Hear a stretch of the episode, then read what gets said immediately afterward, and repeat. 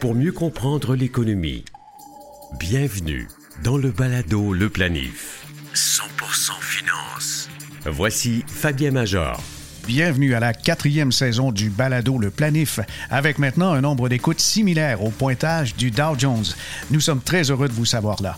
Après une année complète de diffusion, nous avons produit jusqu'à maintenant autant de balados qu'il y a eu de présidents américains. Cette quatrième saison vous réserve encore beaucoup d'informations, de trucs, d'analyses, de recommandations d'experts. Nous aurons de nouveaux invités et d'autres toujours passionnants qui reviendront à notre micro. Dans cette édition, Isabelle Junot remonte aux origines de la Société canadienne d'hypothèque et de logement, communément appelée la SCHL.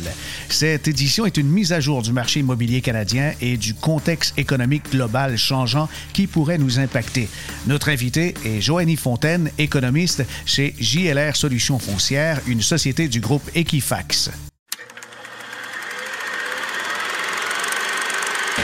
Depuis 30 ans, le marché immobilier résidentiel canadien a connu une croissance fulgurante, si bien qu'il est de plus en plus difficile de devenir propriétaire de sa demeure.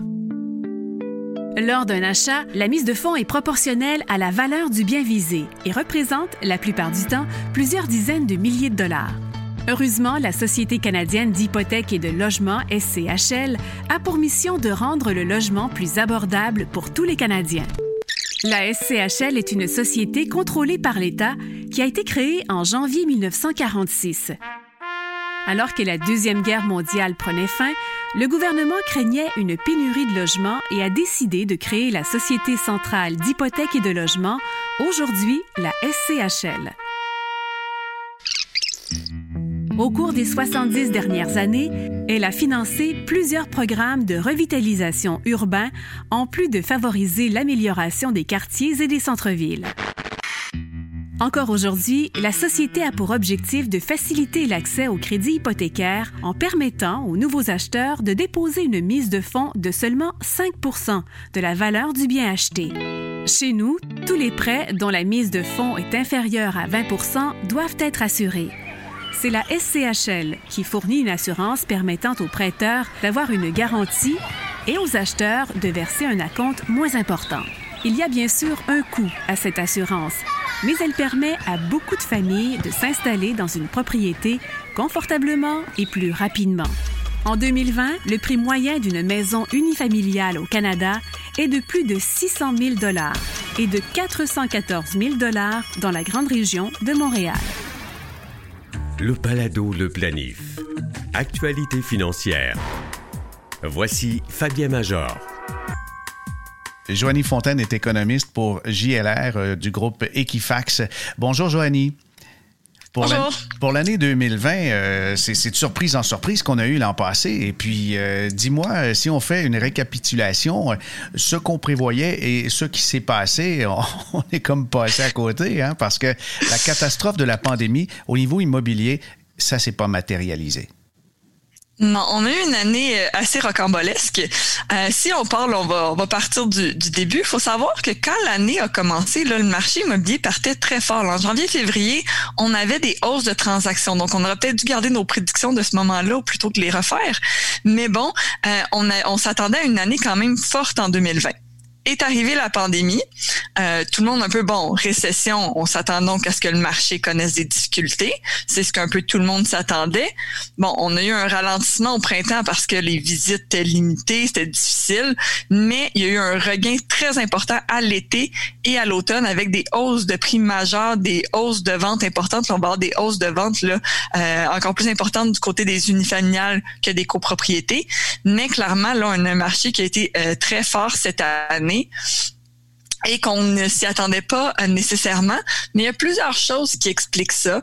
Euh, premièrement, on a eu des programmes gouvernementaux euh, assez généreux qui ont permis aux gens de garder leurs revenus et donc de garder leur propriété, de ne pas faire. On n'a jamais eu aussi peu de reprises de propriété que suite à la pandémie.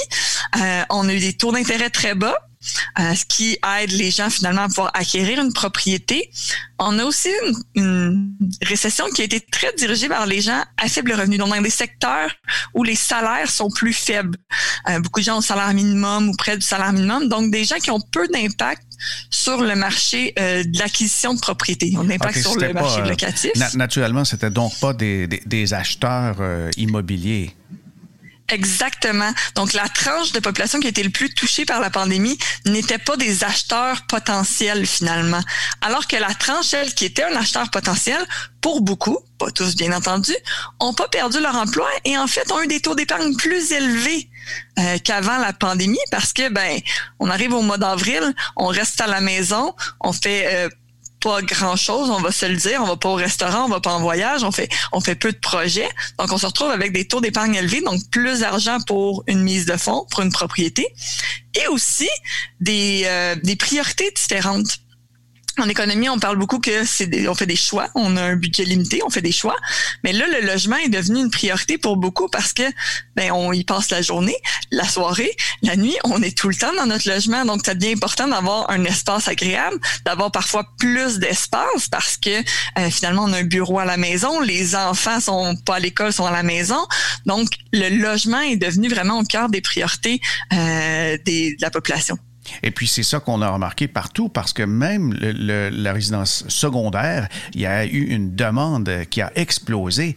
Les, les, les petits chalets dans un coin euh, des Laurentides qui est pas très connu, canton de Gore, euh, Wentworth, tout ça, c'est c'est euh, je dirais un peu l'antichambre des, des Laurentides comme Saint-Sauveur parce que c'est pas très en demande, il y a pratiquement pas de commerce. On a vu des propriétés avec de la surenchère, une propriété qui se vendait 350 000, une vingtaine d'acheteurs en même temps. La propriété se vend 100 000 dollars au-dessus que ce qui avait été demandé. Et ça, ça s'est réalisé à, l'automne 2020. Là. Mais c'est fou. Est-ce que ça peut continuer, ça? Bien, je vous dirais qu'il y, y, a deux choses. Premièrement, avant, le phénomène de surenchère était vraiment un phénomène plus montréalais les dernières années. On entendait souvent ça à Montréal, mais en région, c'était moins quelque chose qu'on voyait souvent. Et là, le phénomène s'est étendu, entre autres parce que les gens, maintenant, justement, là, veulent un, il y a un certain mouvement euh, en dehors des grands centres. Donc, les autres régions deviennent accessibles étant donné le télétravail. Donc, c'est sûr qu'il va y avoir un, un, équilibre finalement entre les régions et Montréal. Avant, Montréal était souvent l'endroit où les prix augmentaient le plus rapidement alors que c'est pas nécessairement ce qu'on voit le présentement où les régions font davantage de gains et Montréal est un peu plus tempéré, disons. Et si vous projetez, si vous projetez, est-ce que euh, mais si, si, la vie normale revient avec le vaccin et tout ça et la diminution de la pandémie, euh, qu'est-ce qu'on anticipe donc pour 2021-2022? Je pense que 2021-2022 peut encore nous réserver des surprises, des bonnes comme des mauvaises. Euh, en fait, ça va dépendre, comme je parlais précédemment, aussi des programmes gouvernementaux. Comment on va accompagner les gens à la sortie de la crise? Comment on va, bon, Là, on a eu un endettement majeur, mais on va vouloir réduire un peu les déficits. Comment tout ça va venir se conjuguer? On va jouer sur une fine ligne entre mettre un petit peu trop de liquidité, puis là, faire accélérer l'économie, l'inflation, et trop restreindre, et là, se retrouver avec d'autres problèmes parce que les gens n'arrivent plus. Donc, ça va vraiment jouer sur une fine ligne, puis ça peut aller d'un côté comme de l'autre, je dirais. Euh, mais tant que les taux d'intérêt restent bas, ça va quand même soutenir un peu le marché immobilier. Mais j'ai hâte de voir cet hiver euh, parce que les gens qui ont eu finalement des reports de paiement hypothécaire, ça s'arrêtait beaucoup en septembre, octobre. Plusieurs ont repris les paiements, mais certains non. Puis avant de le voir, bon, des reprises et tout ça, ça va prendre quand même quelques mois. Donc c'est cet hiver qu'on pourrait le voir un petit peu plus. Mais déjà, euh, l'association des banquiers canadiens parle que 99% de ceux qui avaient qui devaient recommencer à payer en septembre ont recommencé. Donc on s'attend pas nécessairement à une vague, mais on s'attend peut-être à ce que ça revienne à des niveaux plus normaux parce que là, on était à 50% moins que ce qu'on avait avant la pandémie. On va revenir à quelque chose que tu as mentionné, là, justement, avec les taux d'intérêt qui sont très, très bas. On, craint un retour de l'inflation. Et puis, avec l'inflation, il peut y avoir une cascade, justement, d'impact qui va finir par toucher tout le monde, y compris le marché immobilier. Si, euh, par exemple, les, tensions sur euh, la dette publique canadienne pèsent énormément et on, on, est contraint de prendre des décisions à la Banque du Canada, qu'est-ce que vous craignez comme économiste? Pour l'instant, les pressions inflationnistes sont pas encore présentes parce que finalement, on compense une demande là, qui est vraiment plus faible en injectant de l'argent. Donc, on n'est pas encore dans une situation de pression inflationniste. Mais euh, c'est là que la Banque centrale va devoir jouer prudemment à un certain point pour dire, OK, ben, on doit limiter là, les, les, les taux d'intérêt bas parce que là, l'inflation reprend s'il y a une reprise d'activité plus forte. Et là, oui, on pourrait se retrouver à devoir monter un petit peu les taux, mais pour pour finalement limiter un peu cette économie-là. Et là, le service de la dette pourrait grimper là, euh, pour le gouvernement fédéral. C'est vraiment une fine ligne. On a sauvé l'économie d'un coup. C'est sûr qu'il va y avoir peut-être un petit peu un prix à payer plus tard. Euh, on n'avait pas le choix de le faire. Là. On choisit dans ces cas-là la, la moins pire des solutions. Euh, on peut pas, euh, on peut pas faire de magie. Mais euh, oui, à plus long terme, peut-être que la, la, Banque du Canada va être obligée de, de remonter un peu les taux. Elle les remontera pas énormément parce que dès qu'elle va les remonter un peu, le, le coup de le frein va quand même être euh, être important. Donc, je m'attends pas à des taux très très élevés là, et donc un service de la dette quand même modéré. Là. Ben, le gouvernement dispose quand même de différents outils, puis un de ceux-là, c'est la taxation, parce que si on voit qu'un secteur qui est comme en surchauffe, euh, l'immobilier, si on se projette dans le temps 2021-2022, et que jouer avec les taux d'intérêt serait trop dommageable, il pourrait peut-être y avoir encore restrictions dans l'accès à la propriété ou encore euh, des taxes spéciales dans certains marchés pour éviter justement d'avoir euh, de la surenchère. Est-ce possible? C'est pas impossible qu'on veuille euh, finalement restreindre un peu la croissance du marché immobilier. On l'a beaucoup fait dans des grands centres, alors que là, les croissances majeures ne sont pas nécessairement dans les grands centres. Mais pour revenir un peu sur, sur les politiques monétaires puis l'injection d'argent qui peut venir de l'inflation, ce qu'on observe beaucoup dans les dernières années, c'est que malgré des bases de taux d'intérêt, malgré l'injection d'argent, souvent ça se matérialise pas dans l'inflation parce que cet argent-là semble aller beaucoup vers la bourse, et aller beaucoup vers justement l'immobilier. Mais quand on regarde l'inflation avec l'indice des prix de la consommation, ben les gens consomment pas nécessairement plus parce que finalement l'argent supplémentaire qui a été injecté a fini par les poches des gens qui ont déjà des bons moyens financiers et donc qui n'augmentent pas nécessairement leur consommation, ils consommaient déjà ce qu'ils souhaitaient consommer. Donc, on va le voir beaucoup dans la bourse et dans l'immobilier. Donc, on n'a pas nécessairement un problème d'inflation. En fait, ce qu'on a comme problème, c'est ça relance pas tellement l'économie finalement. Ah oui, c'est ça. Ben, c'est, le casse-tête parce que si l'économie est relancée, il y a euh, taxation, il y a impôt supplémentaire, puis là, on est capable de rembourser euh, la, dette monstrueuse qui est en train de, de se créer. Jusqu'à maintenant, quand on compare avec d'autres économies dans le monde, est-ce que le Canada s'en tire assez bien avec son endettement? On partait avec une dette plus faible que la majorité des pays, donc c'était une bonne chose. Puis il faut faire attention là, il y, a une idée un peu fausse là, dans, dans la, société comme quoi euh, faut absolument rembourser une dette. Euh, pour un individu, c'est vrai, vous avez une vie utile, vous allez mourir un jour, là, on n'est pas éternel. Vous allez vouloir prendre votre retraite, vous devez avoir de l'épargne. Mais pour un gouvernement, là, le gouvernement peut être endetté pour toujours. Elle a pas de fin de vie. Et en fait, avec l'inflation et la croissance économique, sa dette, en proportion de son PIB, est toujours en train de décroître. Fait qu'avec un service de la dette qui est très faible, puis des taux d'intérêt pourraient recommencer à augmenter, mais on n'aura pas du 20% qu'on a déjà eu, là. On, s'entend là-dessus, là. On n'est plus dans ces airs-là. Donc, on est capable d'absorber une dette qui est quand même élevée, pendant assez longtemps, puis sans nécessairement la rembourser, juste en l'augmentant pas, elle va tranquillement diminuer. En fait, on peut même augmenter la dette un peu, puis diminuer le ratio dette-PIB, et donc notre notre cote auprès des agences, par exemple, va s'améliorer. Euh, donc, finalement, il n'y a pas nécessairement, il n'y a pas un but de rembourser la dette euh, dans un gouvernement. C'est très difficile parce que c'est pas comme un individu. Il faut vraiment faire la distinction entre les deux. Oui, je comprends, mais le service de la dette, justement, c'est qu'on va diriger des capitaux vers le remboursement et cette activité économique-là n'est pas productive. Là, c'est c'est pas quelque chose qui fait en sorte que le, pays peut générer de la croissance. S'il y a trop d'argent vers le service de la dette, ben c'est c'est pas très bien. C'est pour ça qu'on a des ratios à surveiller, j'imagine. Je suis d'accord. Par contre, le service de la dette présentement est plus faible qu'avant la pandémie. à cause que les taux d'intérêt ah ben sont plus faibles. Ah oui, ben, je suis vraiment très surpris de ça. Là. Euh, on, on, a eu presque 400 milliards de plus, puis tu me dis que c'est plus faible qu'avant la pandémie. Les taux d'intérêt sont tellement bas que finalement, on paye presque rien sur l'endettement qu'on a fait.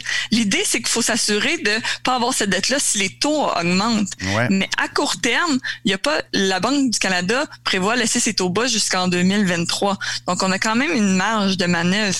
Mais en ce moment, le service de la dette est plus faible qu'avant la pandémie, malgré l'endettement incroyable, parce que le, taux directeur a diminué de 1,5% et on partait pas d'un très haut taux. Il paie, à peu près rien sur la dette actuellement, le gouvernement fédéral. Ouais, c'est vraiment impressionnant. Mais qu'est-ce qu'une famille doit prendre comme décision dans un contexte comme ça? Si on a des, surplus, est-ce qu'on se dépêche de payer l'hypothèque? Est-ce qu'on achète une deuxième propriété? On met tout ça en bourse? Ah, c'est vraiment pas facile, ça, comme question. Euh, effectivement, que des fois, payer l'hypothèque avec des taux hypothécaires qui sont faibles, euh, accélérer le paiement n'est pas nécessairement une bonne idée. Je pense qu'on continue dans la même optique de diversification. Je pense que c'est intéressant de mettre de mettre ses œufs un peu euh, un peu partout parce que on il reste de l'incertitude. Qu'est-ce qui va arriver? C'est difficile à dire. Donc, si on a une meilleure diversification, bien, on est mieux protégé que de mettre euh, tout notre argent à, à un seul endroit. Joanie, j'aimerais qu'on fasse un peu le tour des régions avec euh, les observations que tu as par rapport au marché. Grosso modo, euh, quelle est la croissance du marché immobilier en, 2020 euh, par région de ce que tu as observé? J'ai pas nécessairement les statistiques exactes par région. Euh, ce qu'on observe, c'est que les régions ont fait des bons gains. Là, je parle à l'extérieur de Montréal et de Québec. On a eu des, des gains euh, importants. Euh, aussi, la rive sud, rive nord de, de, de Montréal, je dirais la banlieue, était déjà en, très fort gain avant la pandémie. Donc là, le fait qu'il y ait eu peu d'offres, parce que c'est ça aussi, il y a eu une forte demande, mais aussi eu peu d'offres. Pourquoi? entre autres parce que les gens ne partent plus en résidence de personnes âgées les gens ne quittent plus pour plus petits. Donc, les maisons unifamiliales, peu de maisons unifamiliales ont été mises en vente. Il y en a, mais moins que par le passé. Donc, ça aussi, ça a créé une pression sur le marché. Puis on avait déjà un marché avec un inventaire qui était assez bas dans beaucoup de secteurs. Euh, il était plus bas, mais par exemple dans la région montréalaise, ce qui fait que les croissances de ventes sont moins importantes, mais les croissances de prix sont fortes. Alors que dans les régions plus éloignées, l'inventaire était assez élevé, ce qui permet que quand la demande est arrivée sur le marché, bien, on a vu là, des hausses de, ventes euh, assez importantes dans beaucoup de secteurs, puis des hausses de prix là, de plus de 10 on a même du 20% dans certaines régions. C'est quand même là majeur, c'est à peu près jamais vu là, dans les dans les dernières années, même dans les meilleures années des années 2000, c'était pas aussi euh, élevé que ça. Euh, je vous dirais à Québec, c'est un petit peu plus modéré si on parle du marché de Québec, euh, il y avait un inventaire un petit peu plus important. On a des croissances de prix, mais c'est un des marchés, je vous dirais, où les croissances de prix sont les plus faibles. Euh, une forte croissance de vente, mais l'inventaire étant plus élevé, ça prend un certain temps avant qu'on voit des croissances de prix euh, plus élevées. Euh, sinon, je dirais que l'ensemble des régions pas mal bénéficient là, euh, de ce, ce, mouvement vers l'immobilier. Ce qui est un peu mis de côté, euh, c'est les copropriétés à Montréal. Euh, c'est le secteur qui connaît un petit peu plus de difficultés, surtout les petites copropriétés au centre-ville. C'était beaucoup du locatif. Euh, c'était beaucoup du locatif court terme, de type Airbnb. Euh, donc, ces types de copropriétés-là, qui étaient souvent des étudiants, des, des, des, des nouveaux immigrants, a moins, il y a moins d'intérêt. Les investisseurs ont aussi un peu moins d'intérêt parce que ça devient plus difficile de les louer. Donc, je vous dirais que ce marché-là là, euh, connaît un petit peu plus de difficultés. Mais sinon, dans l'ensemble du Québec, c'est quand même un marché qui, se portait très bien en, 2000, euh, en 2020, du moins euh, pour les vendeurs. Pour les acheteurs, on trouvait que ça se portait peut-être un peu moins bien. Les analyses économiques reposent sur de multitudes de variables. Il y en a vraiment plein, plein, plein. On a parlé des taux d'intérêt, on a parlé, bien sûr, euh, de l'économie en général, l'endettement des ménages, etc. Mais la démographie est, un pan très important. Puis le vieillissement des populations entraîne des décisions qui ont un impact sur l'immobilier. Est-ce que dans les prochaines années, il peut y avoir une augmentation de l'inventaire si des gens, par exemple, quittent la, grande résidence ou le condo pour aller en résidence euh, avec euh, des, soins pour gens semi-autonomes ou pas autonomes du tout?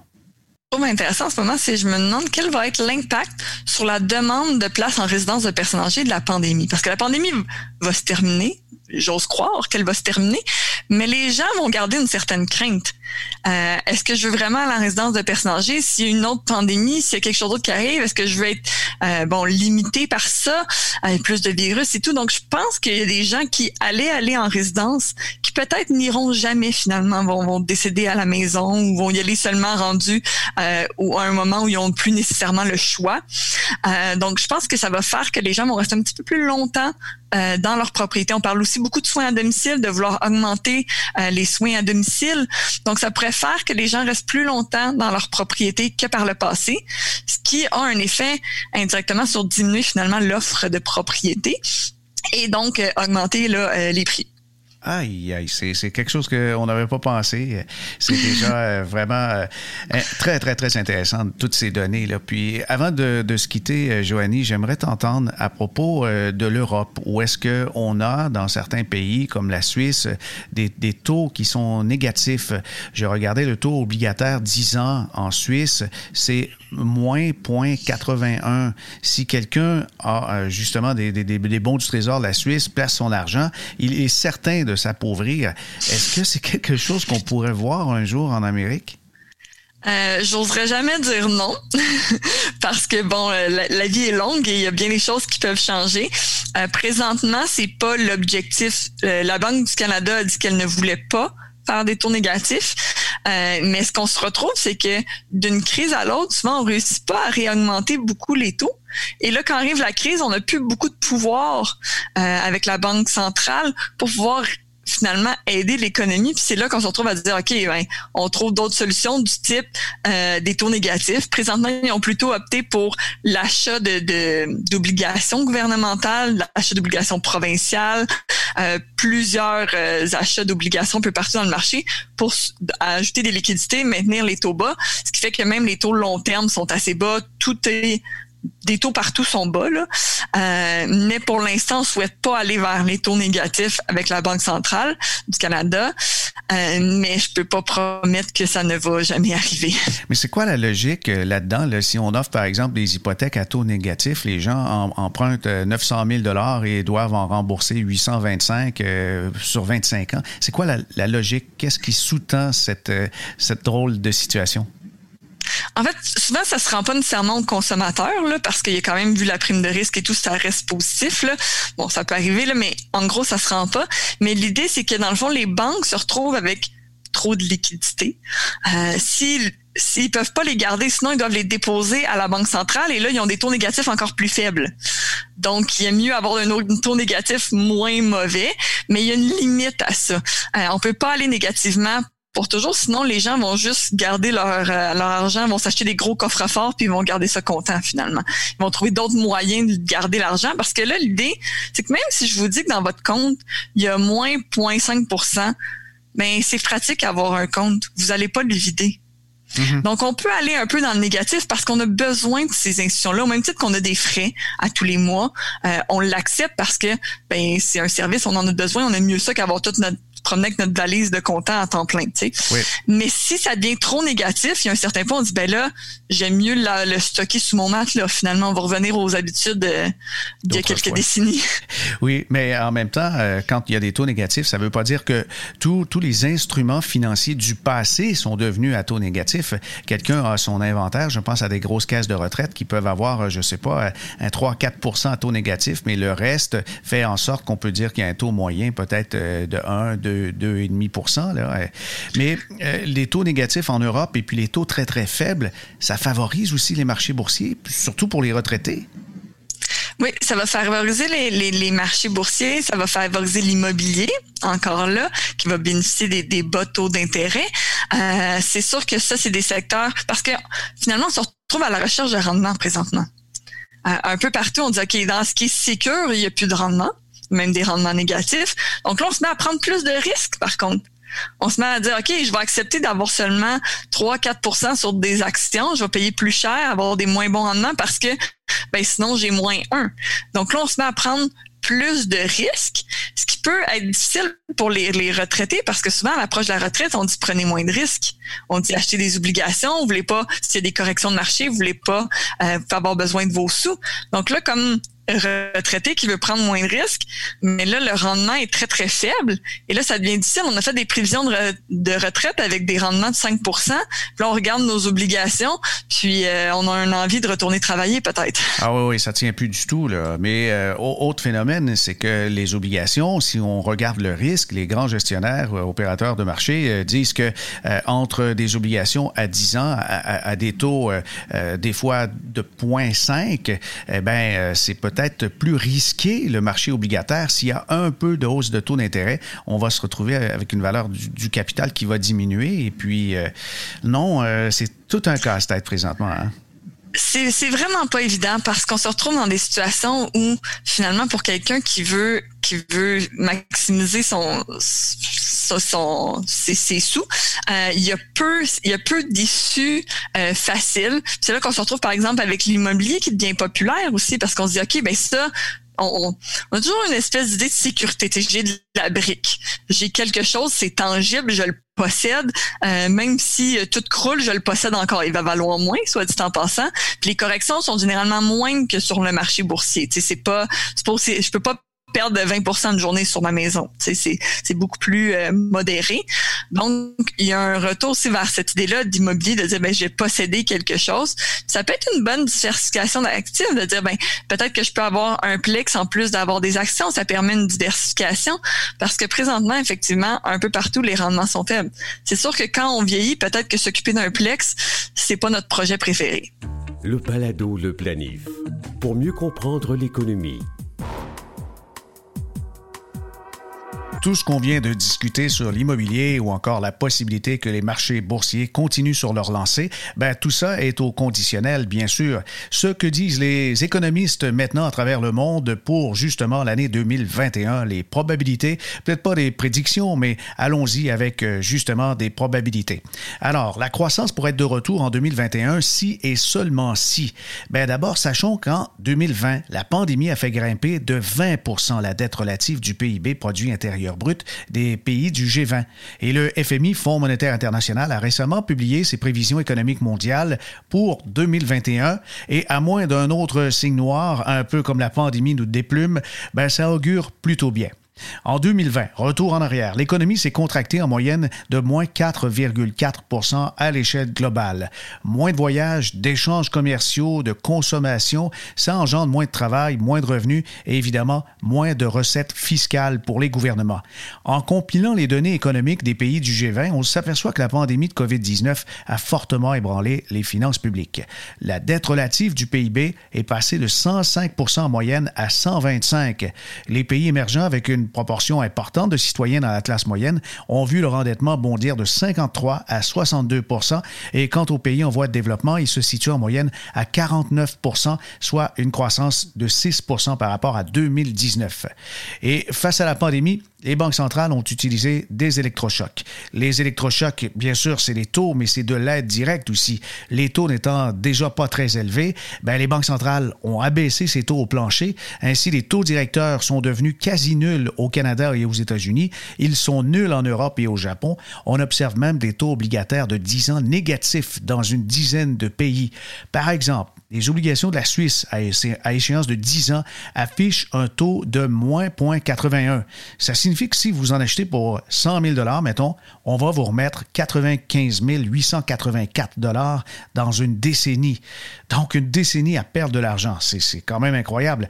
Afin que l'économie reprenne de la vigueur, ben, il est probable que les taux demeurent extrêmement faibles, comme on l'a entendu avec euh, Joanny Fontaine. Et d'ailleurs, chez Fidelity Investment de Boston l'an passé, on mentionnait qu'on considérait fort probable que les taux restent faibles jusqu'en 2030. Et ce genre d'environnement, ben oui, c'est très propice à l'immobilier et au marché boursier l'ère des actions dispendieuses ne fait peut-être que commencer.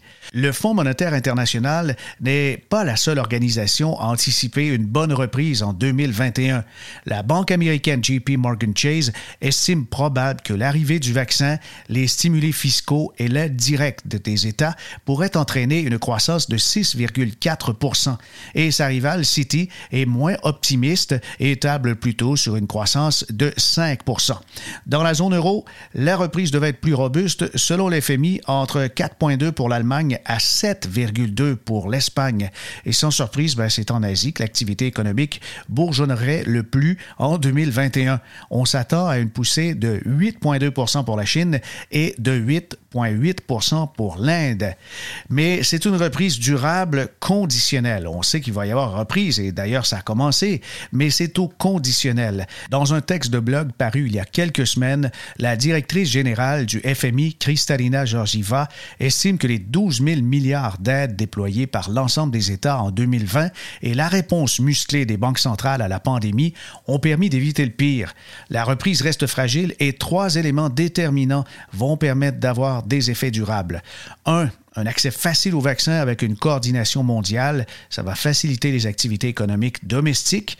Deux, la mise en veilleuse des mesures protectionnistes permettra sans doute la réouverture des échanges commerciaux et du tourisme à des niveaux intéressants. Et troisièmement, une plus grande coopération internationale impliquant un support monétaire aux États dans le besoin est nécessaire. Oui, ben, on devrait. Voilà qui complète cette édition. N'oubliez pas que nos podcasts sont tous disponibles sur Apple et Google Podcasts, sur Stitcher et Spotify. Vous souhaitez qu'on aborde un sujet précis des sept grands champs de compétences de la planification financière, comme le budget, l'assurance, la succession, les aspects légaux, les unions et des affaires, les placements ou la fiscalité? Écrivez-nous à fmajor.com. Ici Fabien Major. À bientôt.